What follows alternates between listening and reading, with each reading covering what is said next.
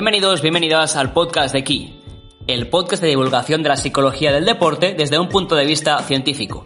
El podcast en el que ofreceremos indicaciones, consejos y recomendaciones sobre psicología del deporte que os ayudarán en vuestro día a día como entrenadores, entrenadoras, deportistas, familias, coordinadores, coordinadoras o directores técnicos.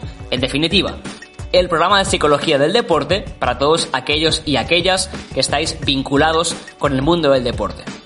Mi nombre es Saúl Alcaraz, soy doctor en psicología del deporte y de la salud. Hoy es jueves 27 de febrero de 2020 y lanzamos nuestro decimotercer episodio. Antes de entrar en materia, dejadme que os recuerde nuestras redes sociales, donde somos arroba tanto en Twitter como en Instagram, y también estamos operativos en YouTube y en Facebook. Si queréis conocer nuestra oferta formativa de talleres y formaciones para entrenadores, entrenadoras, deportistas y familias en conceptos varios sobre psicología del deporte, nos podéis conocer en keyhealthperformance.com o escribirnos también por email a info.keyhealthperformance.com.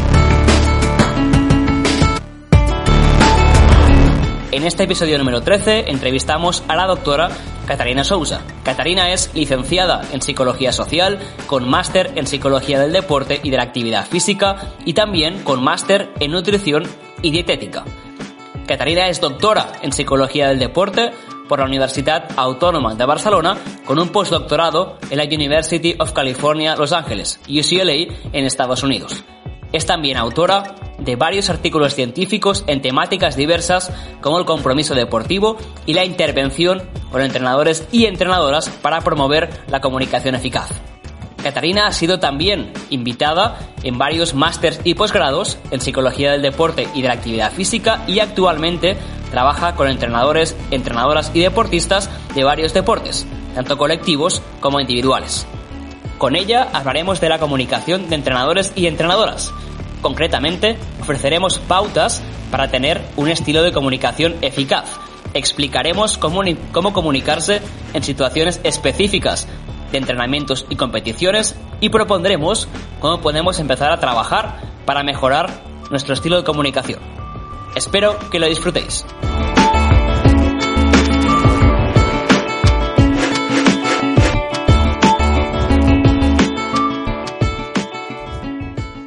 Nos acompaña hoy en el podcast Catarina Sousa. Catarina, gracias por acompañarnos. Un placer que estés en el podcast de aquí hoy con nosotros. Muchas gracias por invitarme y tenía mucha curiosidad en, venir a vuestro podcast. Y gracias por, um, por invitarme y hablar de un tema que, que es muy familiar para mí y, pues siempre hay cosas que mejorar dentro del tema y poder compartir con vosotros lo que he aplicado y, y mis ideas también. Exactamente, decías que es un tema eh, interesante o conocido por ti, porque fue el tema de tu tesis doctoral al principio, cuando la hiciste ya hace algunos años, y luego ha sido un tema que también has trabajado de forma recurrente en el campo aplicado, que son básicamente las pautas para una buena comunicación para entrenadores y entrenadoras. Podemos, si te parece, empezar por hablar por empezar comentando un poco en qué punto estás actualmente, ¿no? Obviamente la tesis doctoral fue un punto fundamental en tu carrera, pero estás trabajando yo creo que últimamente más en aplicado, además en sitios desde mi punto de vista muy interesantes. Cuéntanos un poco en qué estás actualmente en psicología del deporte, en qué estás trabajando. Sí, actualmente em, estoy dedicada más al campo aplicado. Trabajo con deportistas de deportes individuales, pero también deportistas que vienen a consulta privada de deportes de equipo eh, y trabajo con la selección hockey hierba femenino, selección española, eh, tanto con entrenadores como con jugadoras. Y el campo aplicador es lo que dedico 80% del tiempo, pero también siempre con una conexión a la universidad, en clases de máster y sigo con la investigación a nivel más voluntario, por decir. ¿Qué, campos estás trabajando actualmente en ese, campo más voluntario? ¿Qué, intereses tienes actualmente? Sigo con el compromiso deportivo, la actualización del compromiso del, modelo teórico que se adaptó hace un año, se publicó a, adaptación del cuestionario compromiso deportivo para deportistas al castellano el año pasado y ahora lo estamos haciendo en portugués. O sea, sigues con un poco los temas de, toda la vida, los, tuyos propiamente. Ah, como sabes, en, el podcast nos gusta empezar hablando de la definición que tiene el entrevistado o entrevistada sobre la psicología del deporte. ¿Cuál es tu visión sobre qué es la psicología del deporte? Ah, bueno, es, para mí, y, no sé si ha cambiado a lo largo de, estos años, es la psicología aplicada a un campo, como puede ser el deporte. la, psicología básica, digamos y se puede aplicar a, a, nivel de empresas, a nivel educativo y a nivel de, mm, de, deporte. Identifican las variables que influyen en el rendimiento. Pero también podemos ir más allá y cada vez más cómo se puede trabajar desde el deporte para la mejora no, solo del rendimiento, pero también de la persona. Ah, que empiezan a ver deportistas con esa conciencia que ser, ah, a trabajar aspectos más personales, se puede desarrollar a nivel deportivo también. y, y, la verdad es que empecé en la psicología de deporte precisamente por el poder que me da cuenta como nadadora de los entrenadores. Que para una competición uh, mi entrenador me dijo exactamente cómo tenía que nadar los 200 metros libres. Y mm, lo que tenía que hacer lo que las piernas, la, vuelta, cómo tenía que salir, cómo tenía que llegar. Y justo antes de, competir. Hice exactamente lo que me dijo y, me pregunté a mí misma, ah, ¿por qué no me, no me, lo pudiera haber dicho antes, ¿no? en, otras, en otras pruebas? Porque hice mi mejor tiempo, era una, una competición importante para uh, la selección ahí en Portugal para, para ir a, a los europeos. Y, pero en cambio, pregunté también a otra, otra compañera qué es lo que le dijo el entrenador antes de competir, que competíamos las dos del mismo club en la misma prueba. Y le dijo una cosa completamente diferente. Le dijo que era una competición muy importante y que tenía que dar el máximo. Y entonces el poder, el efecto que me, por una parte, que me resultó para mí, que hice exactamente, ahora si entro en la piscina, sigo nadando así, siempre que puedo y la diferencia de tratar a las deportistas de manera diferente, de acuerdo con su, con su personalidad y, eso es conocer a los deportistas. Me di cuenta de eso, del poder, de que no sabía que me conocía y del efecto que, que tuve en mi, rendimiento al final de la importancia de comunicar bien, ¿no? Que es un poco el, tema que hablaremos en el, en el podcast de hoy, cómo un entrenador se ha enfocado más en lo que tienes que hacer tú, ¿no? Lo que, lo que tienes que hacer tú en ese momento, la técnica, los giros, la, mecánica de, la carrera, no tanto el resultado, que luego fue el mejor probablemente, y cómo teníamos un segundo perfil de entrenador, el de tu compañera de, equipo, que la centró en aspectos que a lo mejor no eran tan relevantes para esa tarea en concreto, ¿no? Más enfocados al resultado. Sin embargo, la sensación que tengo, Catarina, es que en muchos casos, cuando queremos trabajar como psicólogos y psicólogas con entrenadores y entrenadoras, son un poco reticentes a veces a que cambiemos o que les eh, indiquemos qué mejoras pueden incorporar en su estilo de comunicación. ¿Por qué crees que pasa esto habitualmente? ¿Por qué es, los entrenadores a lo mejor tienen a veces reticencias para poder eh, cambiar o la forma de comunicarse? Yo creo que, por una parte, como estamos hablando de comunicación, pueden tener eh, el miedo mm, de que mm, vamos a entrar en, contenido, en su contenido, contenido deportivo. Y esa es su, su área. El primer aspecto para, mm, para que esa barrera no exista es hacer verles que el contenido es suyo, pero le, ayudamos a reestructurar y, a, presentarlo, ¿no? Para que su objetivo, que es lo que quiere que, hagan sus deportistas con lo que va a comunicar, sea conseguido. Eso por una parte. Por otra, también la comunicación es una herramienta que es la herramienta que tienen para, para, mm, para trabajar, ¿no? Para, con los deportistas, comunicación, y hablamos de comunicación, lo que se dice, pero también lo que se hace, sus gestos. Y, y, eso mm, no se ve como una, una herramienta, se ve como un, algo que lo hace cada día porque lo tiene que hacer y es, es mm, la perspectiva de valorar lo, cómo lo hace no es muy común. y, es verdad que entre ese punto es que tenemos como vergüenza, voy a decir así, vergüenza un poco escondida de vernos a nosotros mismos, ¿no? Hablando, gesticulando, como hacemos. Y, eso creo que son los tres puntos que, de dificultad que puede existir a la hora de trabajar eh, la comunicación con, con, los entrenadores. Que realmente, eh, aunque son reticentes, yo creo que justamente por lo que por tu trabajo aplicado tienes los resultados de que cuando sí se prestan a este, a este tipo de trabajo los resultados luego terminan llegando, ¿no? Porque como dices tú, pues el, el, el contenido no se toca si la forma en la cual se presenta ese contenido. Podríamos decir que sí vamos a enfocarnos un poquito en no cambiar instrucciones técnicas, porque es el entrenador o entrenadora quien va a ser el que sepa del deporte, eso por supuesto, sino un poco el qué se dice en cada momento y el cómo se dice, ¿no? Lo que hablabas tú ahora, tanto a nivel verbal como no verbal. Entonces, me gustaría preguntarte a grandes rasgos, eh, y luego entraremos, de hecho, en, específico, en temas específicos, situaciones concretas de comunicación en cuanto a este qué y este cómo, ¿no? Es decir, en qué aspectos deberíamos centrarnos como entrenadores en la comunicación, por ejemplo, pues un estilo de comunicación más enfocado, más positivo, y en el cómo, ¿no? En, qué aspectos deberíamos tener en cuenta para que esta comunicación fuera efectiva, que al final es lo que queremos hacer, ¿no? Que, ese mensaje que consideramos oportuno llegue correctamente a los y las deportistas. Pues hablas de comunicación en positivo, ¿no? Siempre se habla de, un estilo de comunicación en positivo.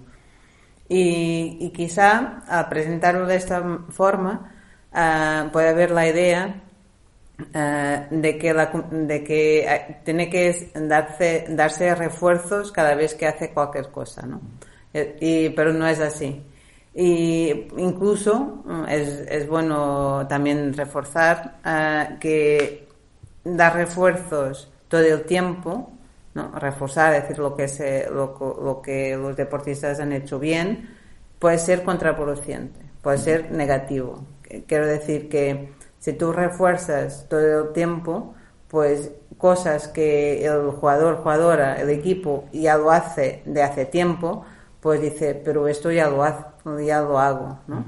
Eh, incluso mm, puede decir, mira, pero esto es, es, muy fácil, que no sea un reto para, para el deportista, porque le está reforzando cosas que hace desde siempre, ¿no? El deportista quiere se reforzar por cosas que nuevas, que, que está aprendiendo, que, que, le cuestan también.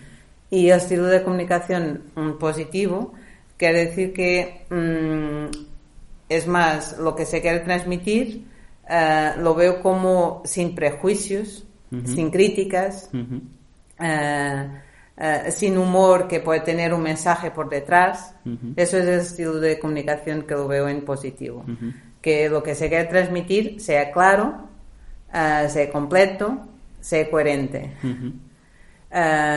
con esto no quiere decir que no se puede reprochar en algún momento que, mm, que no se pueda decir algo negativo, no. Pero la mayoría del tiempo que se comunica tiene que ser lo más claro posible em, con lo que se cree, ya sea técnico, táctico o incluso emocional también, que, se, que se quiere transmitir, conseguir que, que quiero que mi deportista haga y cómo quiero que, quiero que se sienta. Esas son dos cosas también de preguntarse cuando, cuando un entrenador va a comunicar. Hemos hablado también de claridad, de coherencia. ¿Qué otras pautas podríamos incorporar en, en ese sentido? ¿no? tener claro que comunicar, lo que hablabas también ahora. ¿Qué otras pautas podríamos incorporar para que esta comunicación fuera efectiva? Primero es, um, es, antes de decir qué es lo que voy a comunicar, ¿A quién lo voy, a hacer? Si, son mi, si es un deportista en particular, será todo el equipo, uh, qué edad tienen, uh, en qué momento de la temporada estamos, uh, si es antes de un entreno, si es después de un entreno, si es antes de un partido, si es después de un partido. Porque la situación importa y a quién también lo vamos a transmitir. Mm, porque a veces se utilizan términos que son que se da por supuesto que el deportista entiende, pero el, niño quizá de 8 años no lo entiende, ¿no? Como por ejemplo, sube, baja, eh, el palo a tierra. son cosas que, términos que se utilizan y, no sabe qué, qué, quiere decir, ¿no? Y damos, por supuesto, los entrenadores y en, general, ¿no? En la vida en general, que la persona ya sabe lo que quiero decir. Ah, pues eso es primero ver a quién lo vamos a comunicar y adaptar el, lenguaje y adaptar también ah, a la situación. Eso sería, sería, sería una, una pauta. y seleccionar la información para que sea más efectiva la comunicación relevante.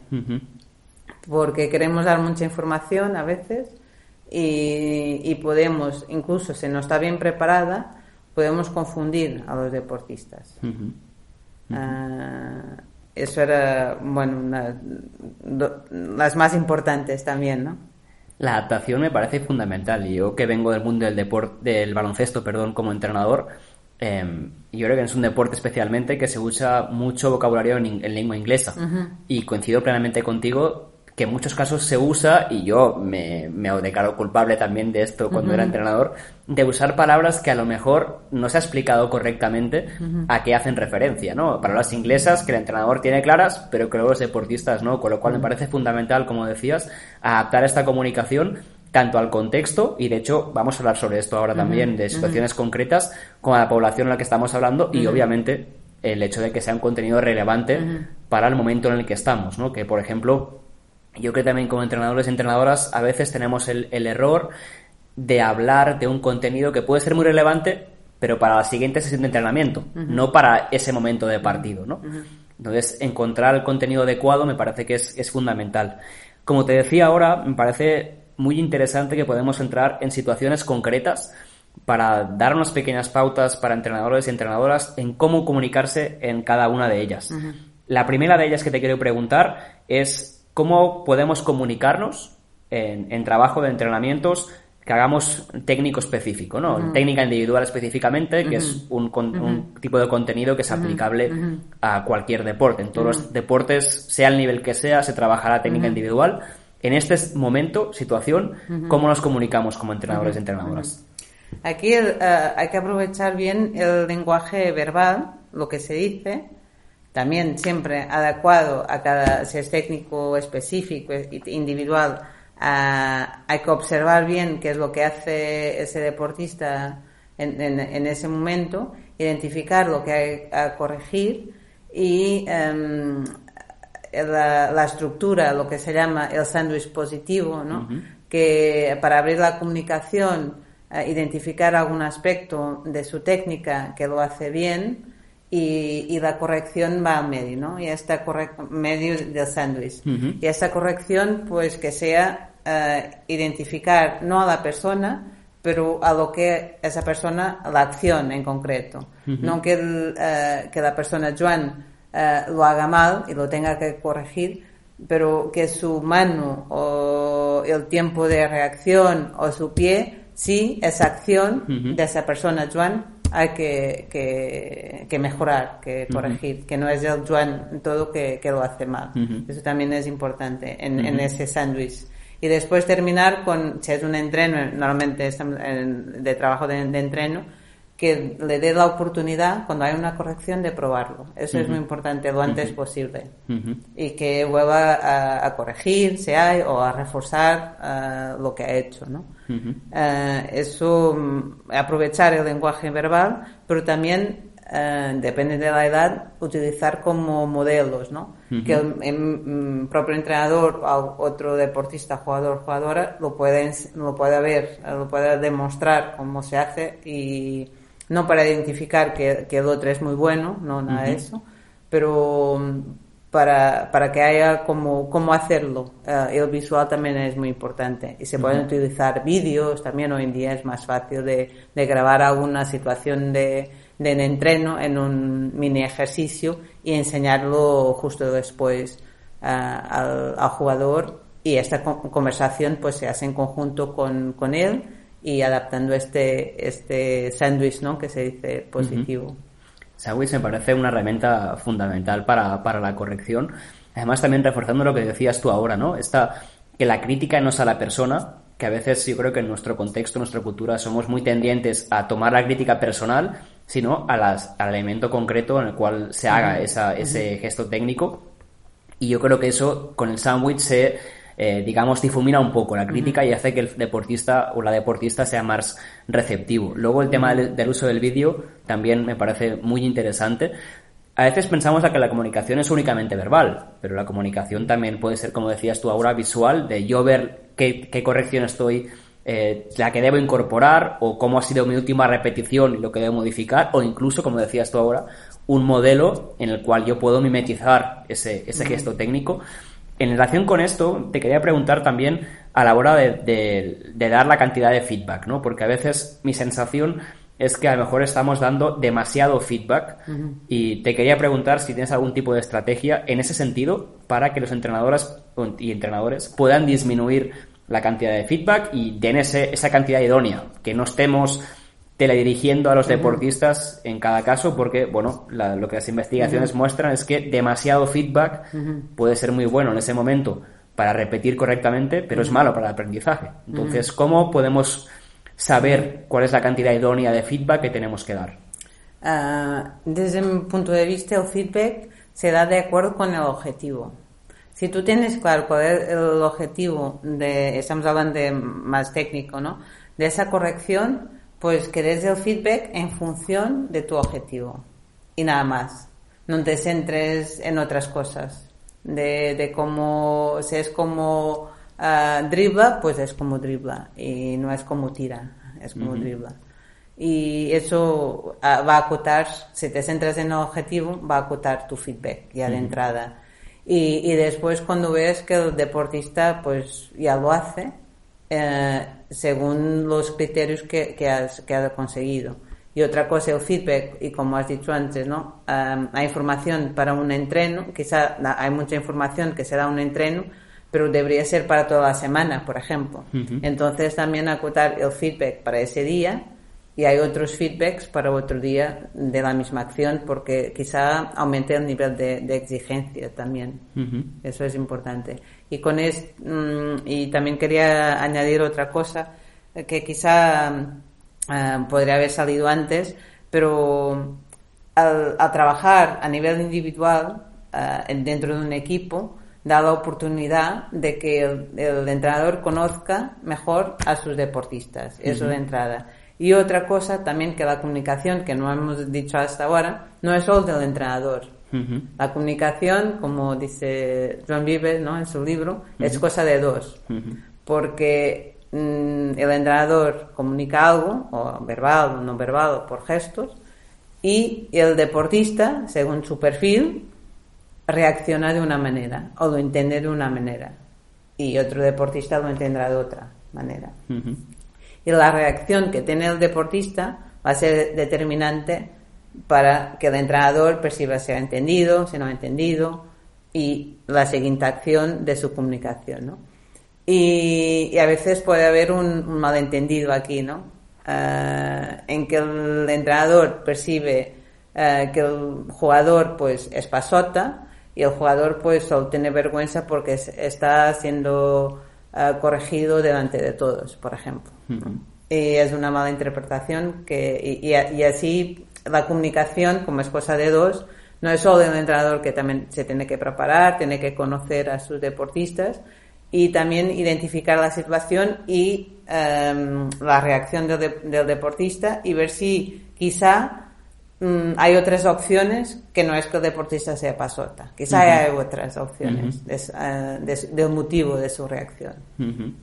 Muy interesante porque a veces trabajamos la comunicación o el entrenador cree que está comunicando bien o mal uh -huh.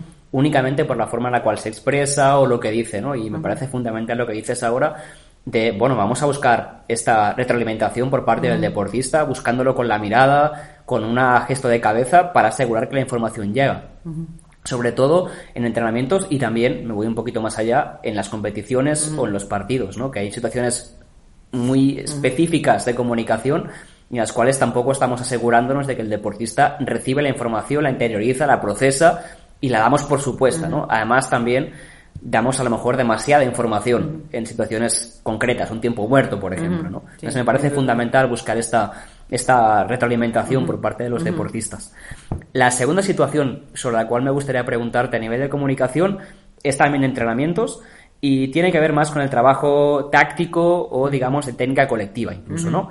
¿Cómo podemos trabajar la comunicación como entrenadores y entrenadoras en situaciones más grupales para que sea igualmente efectiva?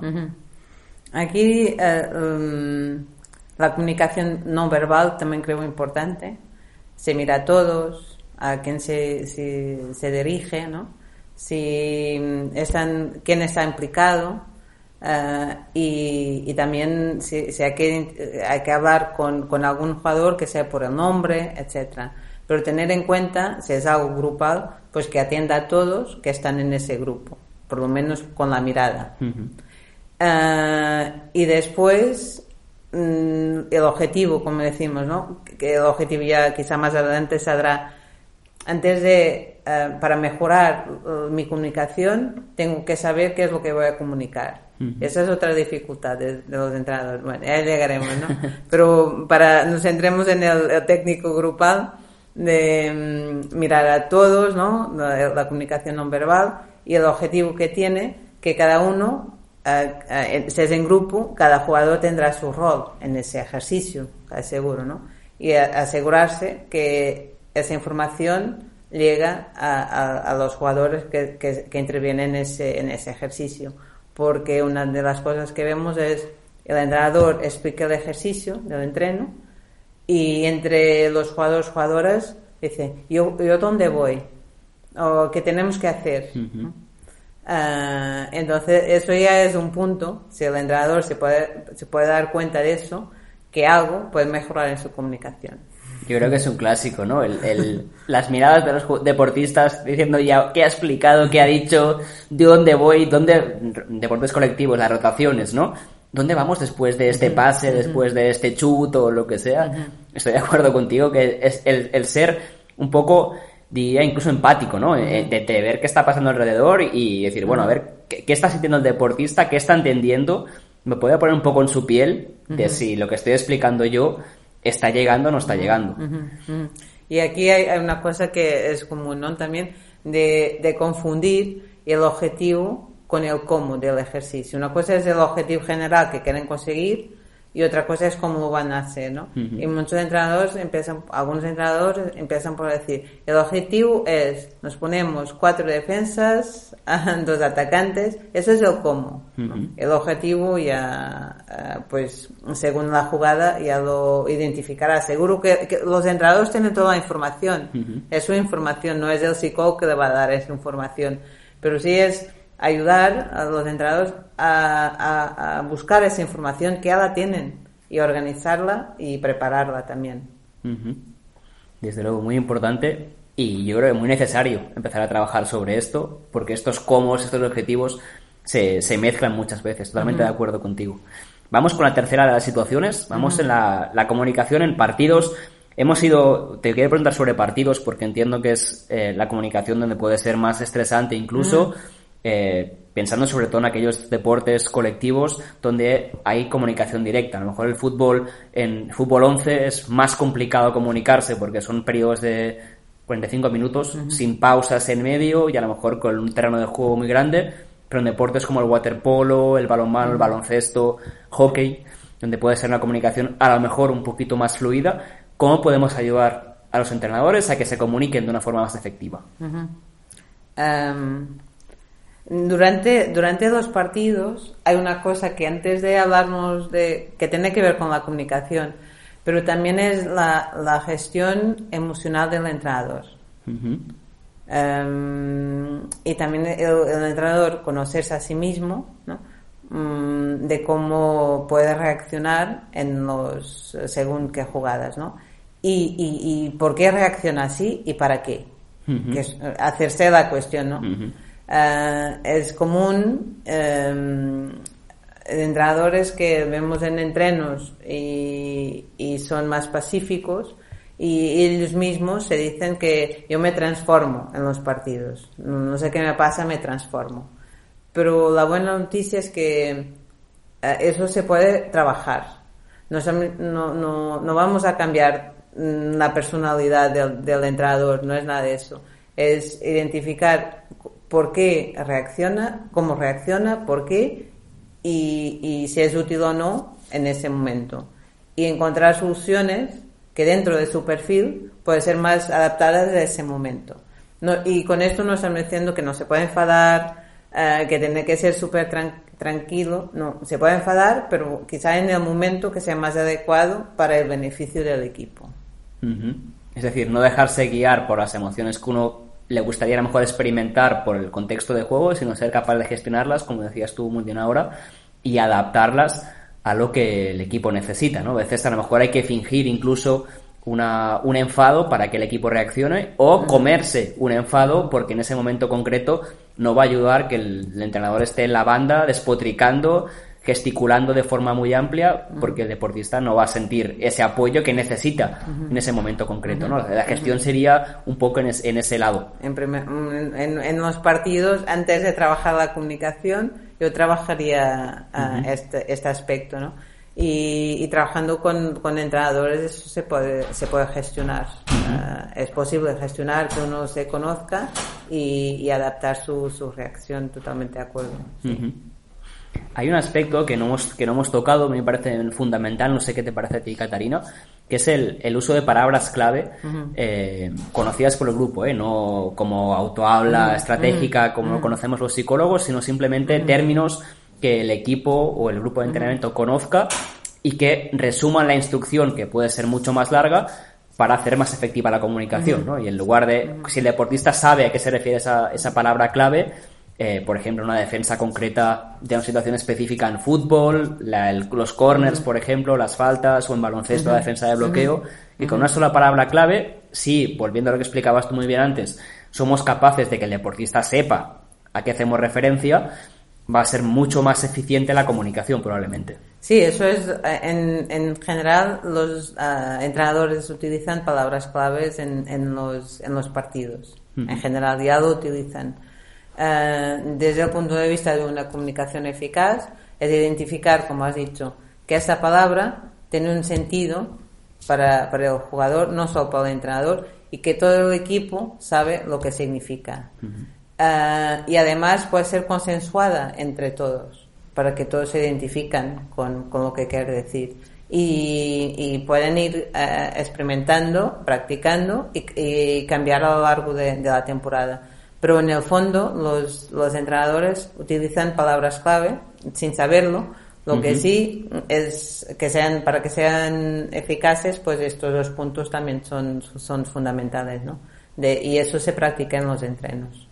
Ah, lo que, la preparación, lo que, lo que decíamos, hay que preparar la, comunicación y no, es, no, no debería ser en la charla prepartido que el entrenador diga, cuando diga parejas, ah, hay que ir juntas tal, tal, tal y tal jugadora, ¿no?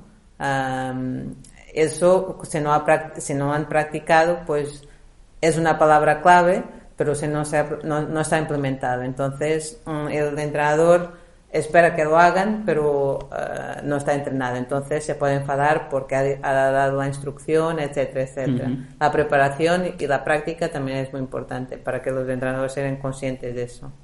Y la coherencia entre entrenamientos y competiciones, ¿no? El, no prepararse el, partido de una forma y luego llegar al fin de semana o cuando sea el, partido en cuestión y proponer cosas, instrucciones, como decías tú muy bien ahora, que no se han trabajado durante la semana. Yo creo que es una tendencia que, por desgracia, eh, mucha, muchos entrenadores y entrenadoras suelen hacer de forma inconsciente porque ellos tienen en la cabeza el partido preparado y lo tienen todo pulido y saben lo que quieren conseguir, pero a lo mejor, como decías tú ahora, no han comunicado durante la semana qué hacer en ese, ese momento concreto para que el fin de semana estén, estén preparados. Hemos hecho, Caterina, una buena introducción global a la, a la comunicación. Hemos también comentado situaciones concretas en entrenamientos y también en partidos. Y una cosa que creo que, hemos hablado antes y que creo que antes me refiero antes de, llevar a la, grabación al podcast y me parece fundamental para ayudar a entrenadores y entrenadoras es decirles el cómo todo esto se lleva a la práctica, ¿no? Es decir, decirles un poco eh, un manual que podamos hacer entre los dos ahora rápidamente, unas pautas para empezar a trabajar en su comunicación, ¿no? ¿qué pasos les podríamos dar? Y podemos ir detallando algunos de ellos para decir, bueno, soy un entrenador, quiero saber cómo está mi estilo de comunicación y quiero trabajar para mejorarlo. ¿Qué hago? Mira, mm, por mi experiencia de, hace años, yo empecé a trabajar ah, con entrenadores y el primer entrenador que trabajé fue de baloncesto en el 99. y, y, desde entonces, pues una imagen, la, frase, ¿no? Que una imagen vale más que mil palabras, ah, la tengo muy clara al trabajar con, con entrenadores. Y la primera pauta sería animar a los entrenadores a, verse ellos mismos, a, hacer una grabación mm, en un entreno, partido, diferentes situaciones y simplemente verse cómo actúan. ¿no? Y es curioso porque algunos entrenadores no se reconocen a ellos mismos. Y, eso es animar, porque afrontar, porque para trabajar la comunicación y dejar la vergüenza aparte, pues mm, eh, todos tenemos fallos en nuestra comunicación. Eh, y si se quiere trabajar hay que afrontar, hay que afrontar nuestra comunicación. Y una, manera es a través del, del vídeo. Otra eh, que va a par con, con la observación vídeo, hoy en día en los clubes em, creo que, que, existe cada vez más intercambio entre entrenadores, opiniones, etcétera y, crear, por ejemplo, un grupo mm, en que diferentes entrenadores se dan feedback.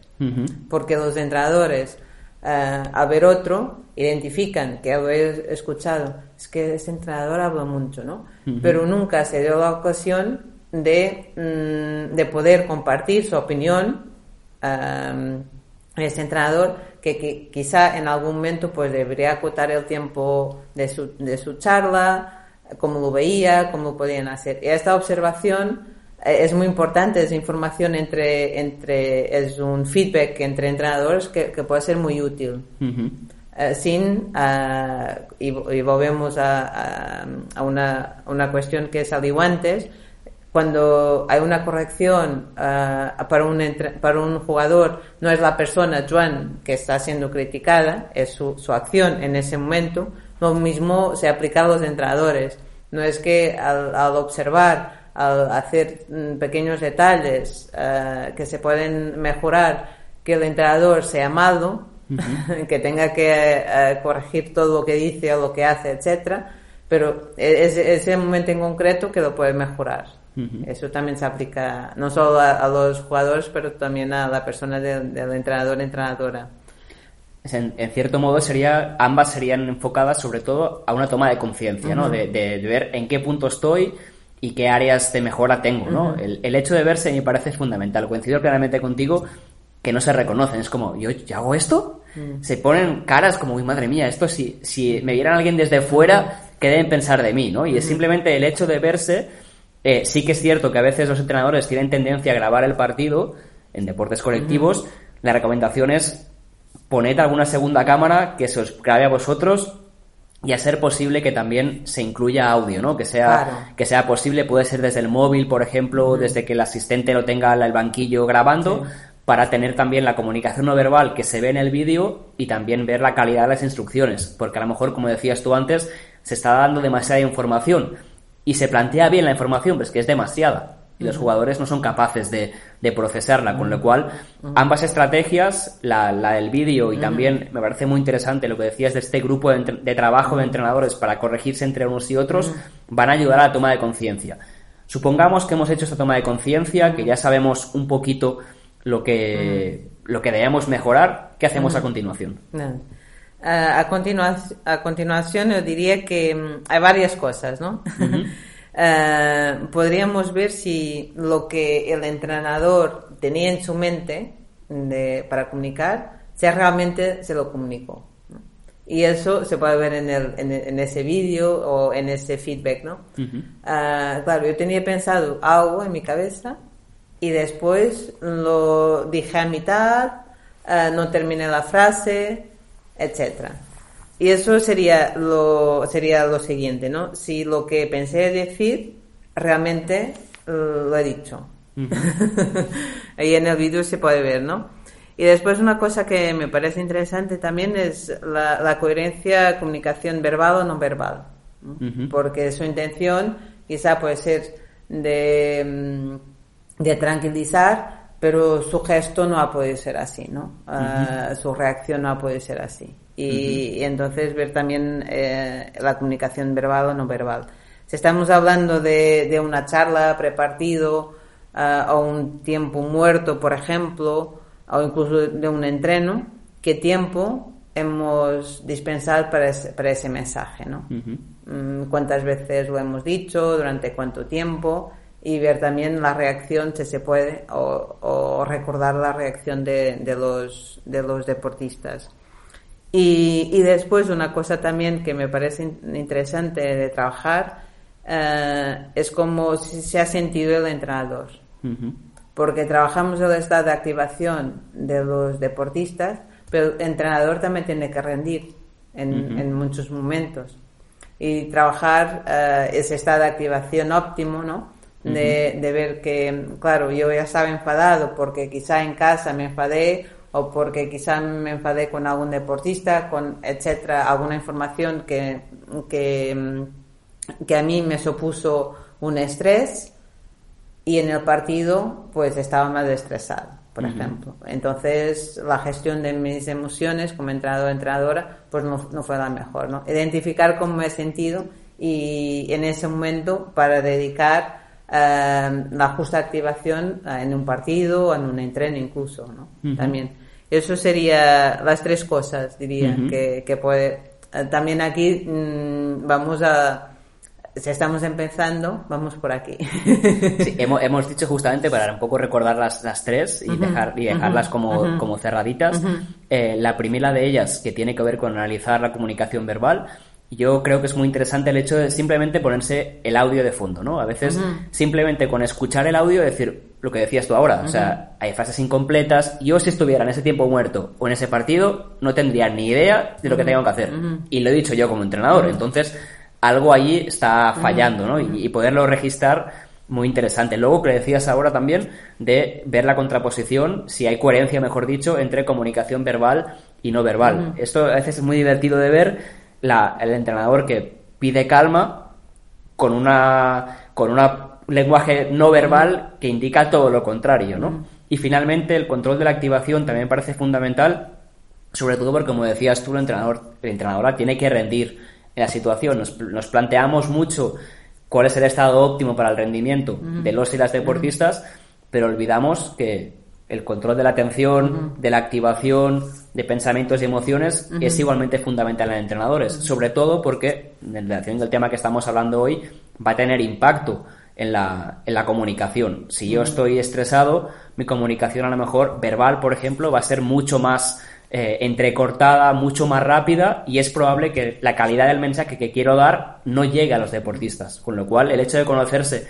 a, uno mismo, a una misma, va a favorecer también que la comunicación sea, sea más adecuada. Hemos dicho esos tres para empezar. Sí. Podemos la fatiga también, Saúl, la fatiga de un entrenador que lleva en torneos, que lleva partidos seguidos, preparando partidos, eh, mm, que está fuera de casa, que quizá eh, a nivel de, descanso no es el óptimo, pues eso, también influye, ¿no? Y aquí se puede trabajar en un nivel más avanzado, Porque estamos empezando, Pero para, mm, para que los entrenadores que, entrenadores que nos puedan escuchar, que eso se puede trabajar, identificando cómo, aunque esté cansado, Ah, o aunque, por ejemplo, he recibido alguna información que me estresó, ¿cómo puedo yo activarme de manera óptima para ese partido o para ese entreno o mm, para esa situación? Eso se puede entrenar. Podemos dar una, una, pauta en ese sentido que sea como para empezar a trabajarlo. Ambos sabemos que no es una cosa de un día para otro, ni muchísimo menos, y que es mejor trabajarlo con un psicólogo o psicóloga, por supuesto, pero algún pequeño tip que podamos dar para trabajar en ese sentido. Aquí me gusta individualizar. y, a, entrenadores que quizás se pueden ver em, que antes de los partidos, eh, cuando están cansados, pues baja mucho el nivel de, activación y una estrategia es escuchar música eh, lo más tope posible para activarles, por ejemplo. Mm, otros que necesitan más su tiempo uh, dan una charla prepartida y una estrategia puede ser en vez de seguir directo al campo pues tener aunque sea sus dos minutos para hacer su estrategia de, de activación o bajar el nivel etcétera y aquí me gusta individualizar. Son son opciones Em, pero una tip así en general eh, no. No, me refería más tip en el sentido, y de hecho es lo que dices tú ahora, el hecho de conocerse a uno mismo simplemente sería el, el, tip que, que, podríamos dar, ¿no? Simplemente el hecho de, de, registrar, por ejemplo, en un cuadro, en una tabla eh, o en un diario, eh, en qué condiciones, por ejemplo, rindo mejor y luego, como decías tú muy bien ahora, buscar qué estrategias, es un tema más de buscar más activación o de reducirla, pero sí se puede ser un poco la forma inicial, ¿no? Obviamente, con un psicólogo o psicóloga, mucho mejor, por supuesto, vamos a poder ser mucho más específicos, pero simplemente el hecho de registrar a lo mejor eh, en qué momento rindo mejor y luego intentar, como se pueda, buscar estrategias que me permitan reproducir ese estado óptimo. Sí, qué es lo que hace, eh, analizar qué, qué es lo que hago antes de una charla, qué es lo que yo hago antes de, de un partido Ah, y ver qué momento ah, realmente esto es un factor de estrés para mí. Ah, pues quizá pensar cómo lo puedo cambiar, ¿no?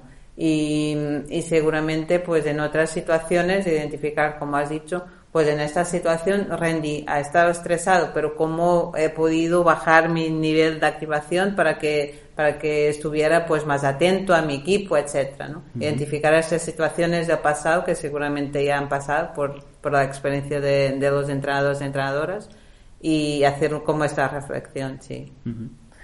Perfecto. Eh, antes de llegar al, al, punto de cierre del podcast y que hagamos un poco en resumen de, de todo, me gustaría que pudiéramos entrar en alguna recomendación práctica para aquellas entidades o clubes que escuchen nuestro podcast y digan, este tema me interesa, este tema lo quiero empezar a trabajar con mis entrenadores del grupo entidad, ¿qué podemos hacer? Más allá de lo que obviamente hemos explicado para entrenadores, entrenadores directamente, desde el punto de vista más organizacional, como entidad o como club, ¿por dónde empezamos para que los entrenadores que forman parte de nuestro staff comuniquen de forma más efectiva? Ah, pues aquí mm, puede ir a, algo que sea muy general, pero si están interesados en trabajar este tema eh, para, para, todo, para todo el club, toda la entidad, eh, generar un, un, plan de formación que sea aplicado, pero un plan de formación que sea aplicado a este club. ¿no? Que la referencia de la comunicación, porque al comunicar también transmitimos valores, también transmitimos cómo somos, em, que, que, que, pueden ser útil para todos los entrenadores de, de, todas las edades del club, ¿no? Y si están interesados, que, que sepan que se puede trabajar este plan uh, para los diferentes niveles, uh, pero que haya una línea de trabajo común a todos, ¿no? Uh, y que la comunicación se pueda trabajar. y aplicar um, ese, ese plan y ajustado a diferentes edades, bueno, sería elaborar, ¿no? Pero también creo que es muy importante también que la, que la comunicación se pueda ajustar a los diferentes momentos de la temporada y a los diferentes momentos del equipo. Uh y pues ajustarla de acuerdo con. Así como los clubes tienen eh, planificación vertical eh, a nivel de contenidos técnicos, tácticos y físicos, pues también lo que decías tú ahora, ¿no? En, esta planificación vertical, entender también que se puede trabajar la comunicación como un elemento más que a veces yo creo que los clubes eh, olvidan un poco los aspectos psicológicos, ¿no? Esta planificación vertical, pues uno de ellos, y muy importante además, es el trabajo de la comunicación y se puede incorporar del mismo modo, como decías tú muy bien ahora, con formaciones, con escuela de entrenadores y entrenadoras que ya hay clubes que están empezando a incorporar de forma interna las formaciones en ese sentido, bueno, pues también se puede trabajar la comunicación para que sea más efectiva y al final porque será la herramienta que nos va a permitir que todo el contenido técnico, táctico y físico que queremos trabajar llegue, porque de otra forma a lo mejor nos quedamos a medio camino, ¿no? Claro. Y, en ese sentido, el segundo consejo que, que también había pensado de proponer a una entidad que como la comunicación es del entrenador, pero también uh, debe ser adaptada a los deportistas, que esa entidad em, tenga como idea, como valor de la organización, que es importante conocer a sus deportistas.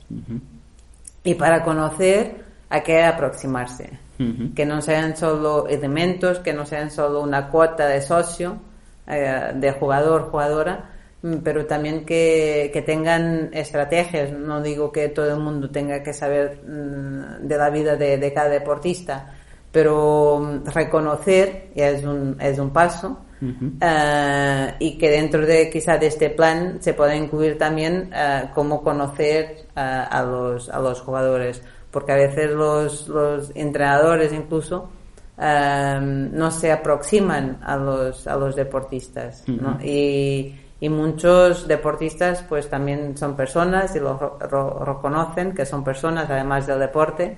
Y mm, y según su perfil pues les gusta algunos no y hay que conocer que el entrenador sepa un poco más de ellos no mm, que no solo de, que sea ahí de, de 6 a 8 entrenando. Va un poco en lo que decíamos antes de personalizar también no de, llegar a cada uno o cada una con lo que necesita con lo que se le puede ayudar que al final el deporte va de, bienestar, va de rendimiento y es una forma de, de, conseguir también eso, ¿no? Si el deportista sabe qué se necesita de él o de ella, o que se espera, mejor dicho, y somos capaces de, personalizar esta comunicación para, como tú decías, que se considere, que tenga en cuenta, que sepa, mejor dicho, que, que, lo consideramos más allá de que sea deportista, que de una forma más holística, eh, va a hacer también que, es, que sienta más partícipe de la entidad o el club en el cual estamos trabajando. Sí, porque la comunicación es algo continuo y muchas veces eh, hay interrupciones en la comunicación. Em, como hablé al inicio de temporada, pues ya no, no hace falta. Ahora lo hablo al, mes de temporada.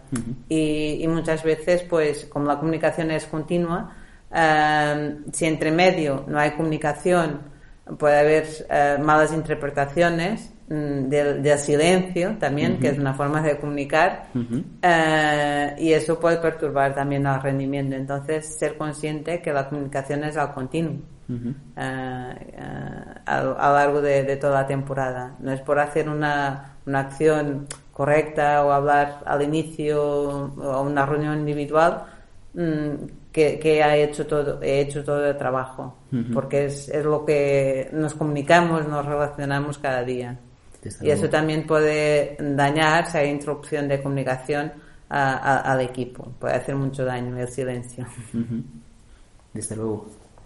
Eh, Catarina, para cerrar un poco el, episodio, siempre intentamos cerrarlos con unas primeras pautas de, o un primer eh, punto de partida, ¿no? el, disparo de salida para trabajar el contenido que hemos hecho en el, podcast y me gustaría que nos pudieras dar como entrenadores, entrenadoras, por dónde empezamos, ¿no? Es decir, hemos hablado de la comunicación, de la importancia, de qué se puede trabajar eh, globalmente para tener una mejor comunicación pero si estamos en este punto que estamos un poco sobrepasados de información, de todo lo que tenemos que trabajar como entrenadores entrenados para comunicar de forma más efectiva, ¿por dónde empezamos? ¿Qué consejo les damos para que desde mañana mismo puedan empezar a trabajar en su comunicación? Es una pregunta difícil, ¿eh? Es muy difícil, pero creo que es muy práctica para los que lo escuchan sí, claro, claro que sí, claro que sí. Em, lo, primero sería, eh, voy a arriesgar, la preparación. Eh, para que la comunicación sea eficaz hay que prepararla. Hay que preparar eh, lo que, primero, cuál es el objetivo mm, de, lo que voy a decir.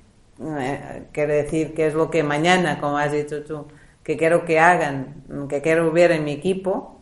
Claro, que sea un objetivo también que sea que no sea el objetivo mañana, que sea el de final de temporada. Mañana, ¿qué es lo que quiero conseguir? ¿Qué, es lo que quiero ver según el nivel de mis deportistas en el campo? Ah, ya sea a nivel individual o colectivo, ¿no? Y, a partir de ahí identificar ah, qué es lo que necesitan saber para que yo vea lo que, lo que me gustaría, ¿no? Según mi, mi planificación. Y, aquí ya tenemos el contenido. El contenido es del, entrenador, como decíamos. Identificar los puntos claves de lo que necesitan saber y preparar qué es lo que, eh, cómo organizo mi discurso. ¿Qué es lo que voy a decir primero? ¿Qué es lo que hace falta saber primero para hacer la siguiente acción?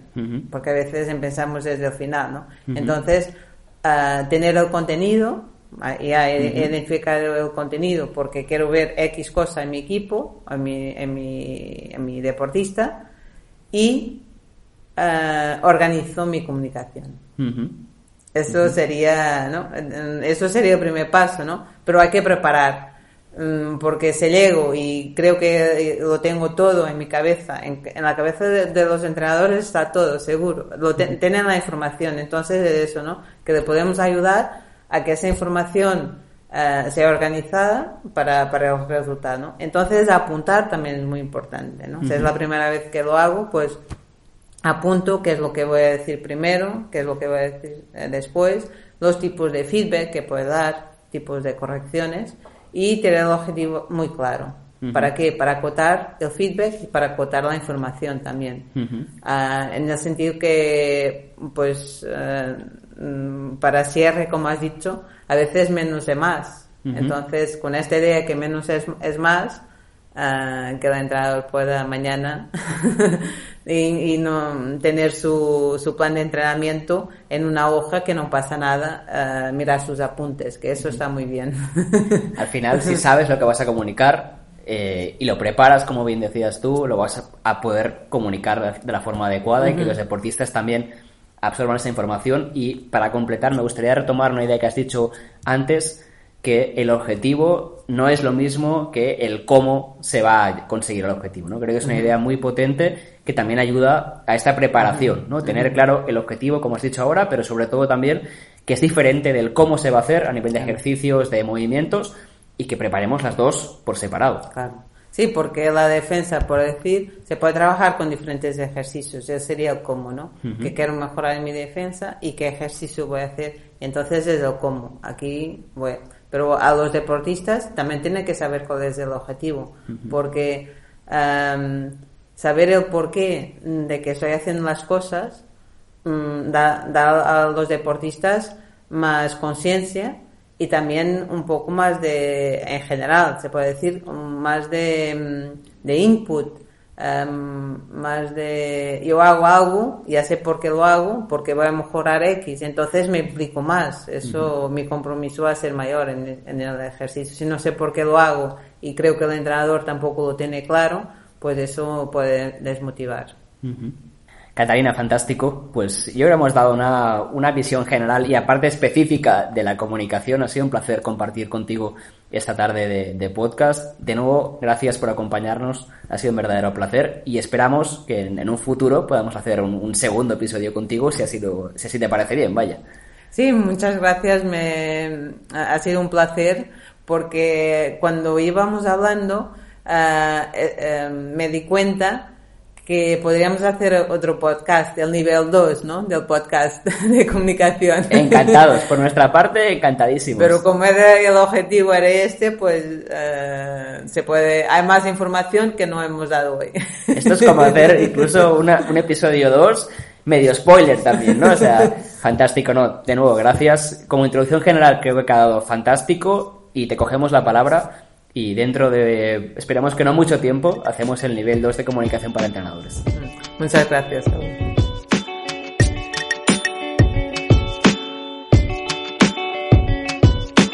Y hasta aquí el episodio 13 del podcast de Key. Si os ha gustado lo que hemos comentado con Catalina Sousa, estaremos encantados de recibir vuestros comentarios y vuestras recomendaciones en redes sociales, donde somos arroba Psychology, tanto en Twitter como en Instagram. Os animamos a que compartáis el episodio con cualquier persona de vuestro círculo que se puede beneficiar de escucharlo y también a que nos enviéis cualquier pregunta o duda que tengáis sobre el contenido que hemos visto en el episodio de hoy. Nos escuchamos dentro de 15 días en el siguiente episodio. Gracias por estar al otro lado y hasta entonces.